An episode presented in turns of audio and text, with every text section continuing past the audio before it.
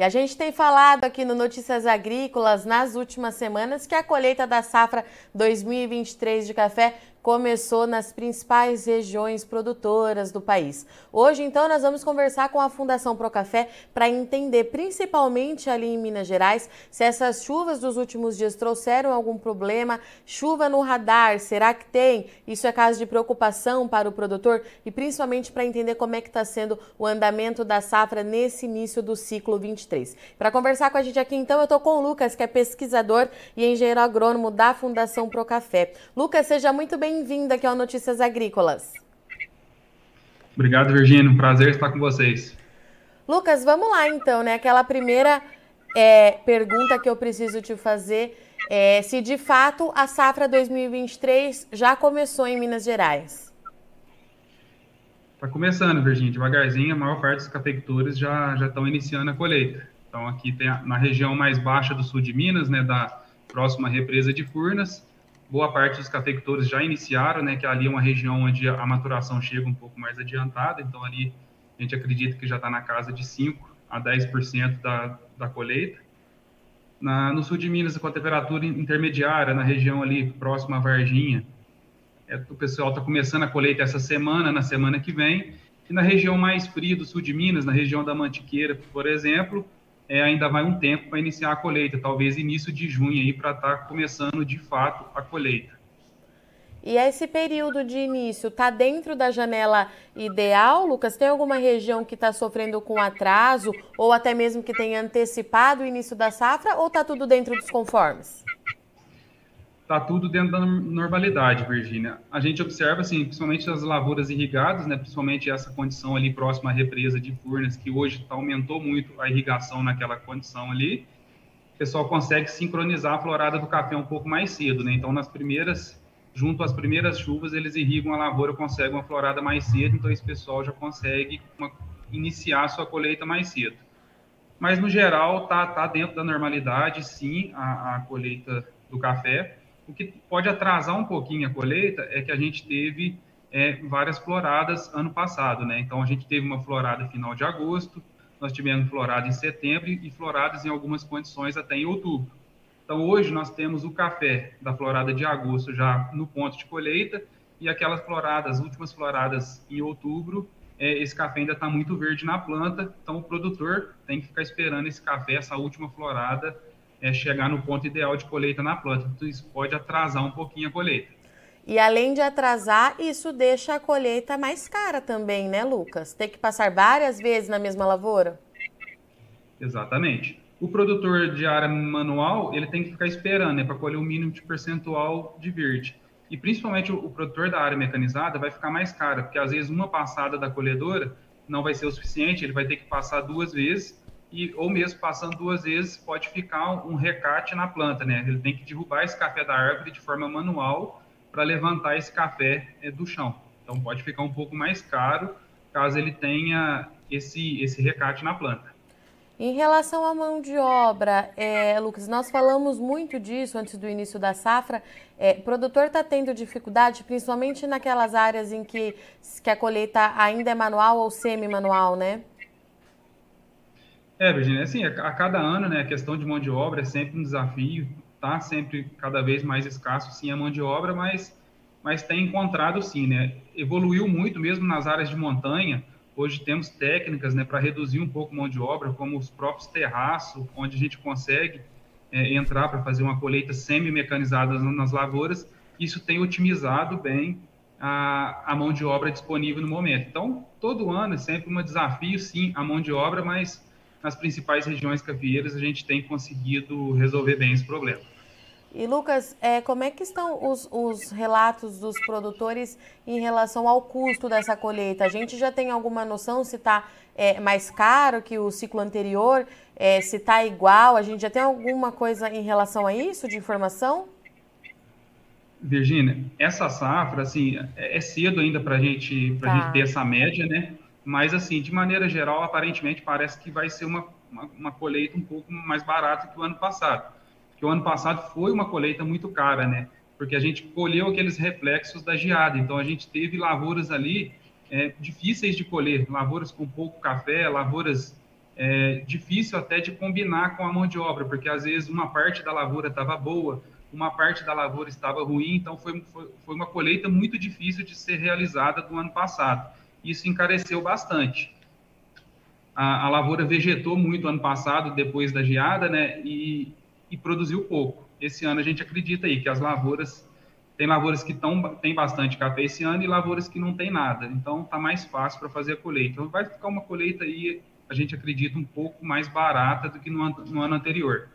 E Lucas, quando a gente fala é, em volume, eu sei que ainda é muito cedo para a gente bater o martelo, mas até aqui a Fundação Procafé tava, também falava que a gente podia ter certa recuperação, não muito expressiva, mas que poderia ser uma safra mais positiva nesse aspecto também. Isso está se confirmando no primeiro momento, com o café lá no pé ainda? Virgínia, ainda a gente não sabe por conta, assim, a gente acredita que aí na faixa de uns 5% das lavouras colhidas até o momento, e esse café ainda está na estrutura de pós-colheita dos cafeicultores. Então, são poucas as propriedades que beneficiou esse café de fato. A gente não sabe como que está o rendimento, se vai render bem esse café, né, o, o rendimento de café da lavoura para café beneficiado. Mas sim, a gente acredita sim ser uma safra um pouco melhor do que a do ano passado, né? As próprias previsões da Conab aí mostra isso. Mas assim, nada que consiga recuperar é, o déficit de café que a gente passou por nesses últimos três anos aí que a gente teve problema climático. É, e Lucas, falando um pouquinho é, das condições climáticas, choveu bastante é, nesses primeiros meses de 2023, né? Um cenário completamente oposto do que a gente estava observando, pelo menos nos últimos anos. Choveu, inclusive, essa semana em algumas áreas é, de café. Essas chuvas, elas foram suficientes esse ano, Lucas? A gente tem um cenário um pouco mais confortável em relação à questão hídrica para o cafeicultor? Sim, Virginia, esse ano, com relação ao balanço hídrico, nós estamos confortáveis, choveu bastante. É, de, de março a abril, no sul de Minas, choveu mais de mil milímetros, então nós estamos ainda com um bom armazenamento, né? nós estamos entrando para o período seco com um, um bom armazenamento de água no solo, isso é interessante. As lavouras vegetaram bem, né? E isso é importante. Por outro lado, nós tivemos também né, é, muita chuva de granizo é, em várias regiões cafieiras, né, afetou muita lavoura. Recentemente, né, na, nas últimas duas semanas, aqui no próprio sul de Minas, é, mais relatos de chuva de granizo. Isso daí é, afetou bastante a lavoura de café também. Mas com relação ao balanço hídrico, esse ano, por enquanto, está bem confortável para a lavoura de café.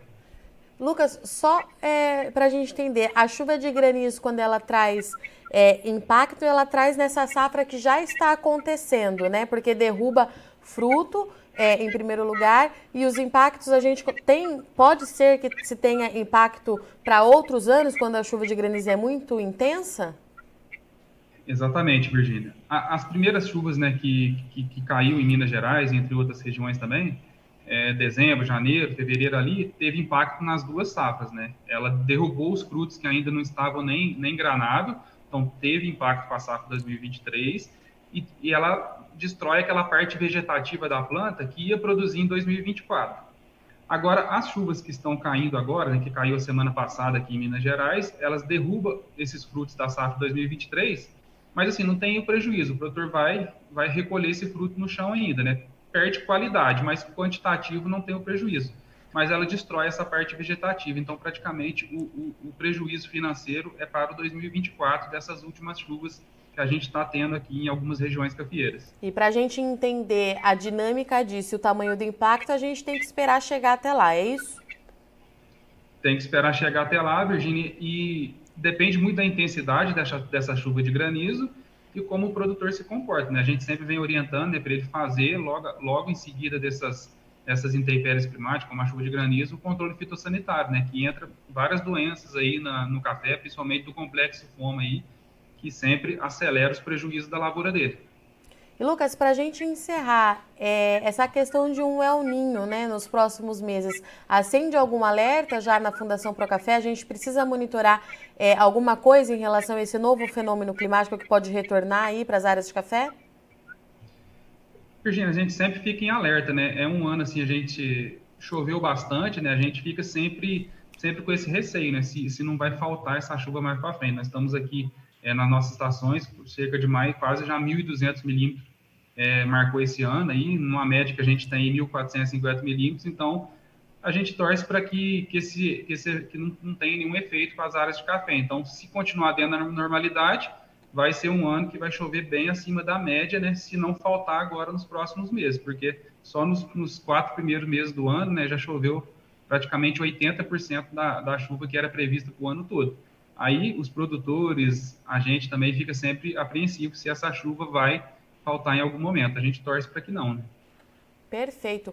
Lucas, muito obrigada pela sua disponibilidade e vir trazer aqui o relato da Fundação Procafé. Eu já deixo o convite aberto para você voltar aí ao longo da safra, que é muito importante a gente ter a Fundação Procafé trazendo esse panorama nas principais áreas de produção de café arábica do país. Obrigada, viu? Um bom final de semana. Até a próxima. Obrigado, Virginia. Até a próxima para você também. Portanto, estivemos aqui com o Lucas, ele que é pesquisador e engenheiro agrônomo da Fundação Procafé, para falar do início da safra de 2023 de café arábica ali em Minas Gerais, maior estado produtor do país. E olha só, a colheita ela já começou de fato, como a gente vem falando aqui no Notícias Agrícolas, mas por conta das floradas irregulares, a maturação também está sendo muito irregular. Isso vai dar um pouquinho mais de trabalho para o produtor, vai passar, ter que passar aí mais de uma vez pelo mesmo talhão, porque nós tivemos pelo menos aí três grandes floradas e agora isso resulta em maturação bem bastante irregular, de acordo com o Lucas. Porém, o cenário ele é mais confortável do que foi no ano passado, de acordo com ele. O ano passado a gente tinha muita dificuldade por conta dos impasses climáticos, tinha ainda problema por por conta da geada. A colheita nesse ano ela é mais positiva também nesse aspecto e tende a ser um pouquinho mais barata do que foi no ano passado por conta disso. O Lucas trouxe para gente que para a gente entender melhor se a safra de fato vai ser mais positiva, precisa esperar pelo menos mais um mês, que é quando os cafeicultores começam a fazer o beneficiamento desse café e aí a gente consegue entender então como é que vai ser de fato a oferta do Brasil em termos de volumes, tá certo? Eu sou Virginia Alves, eu agradeço muito sua audiência e companhia, mas não sai daí com Notícias Agrícolas continua. Já já a gente está de volta, é rapidinho.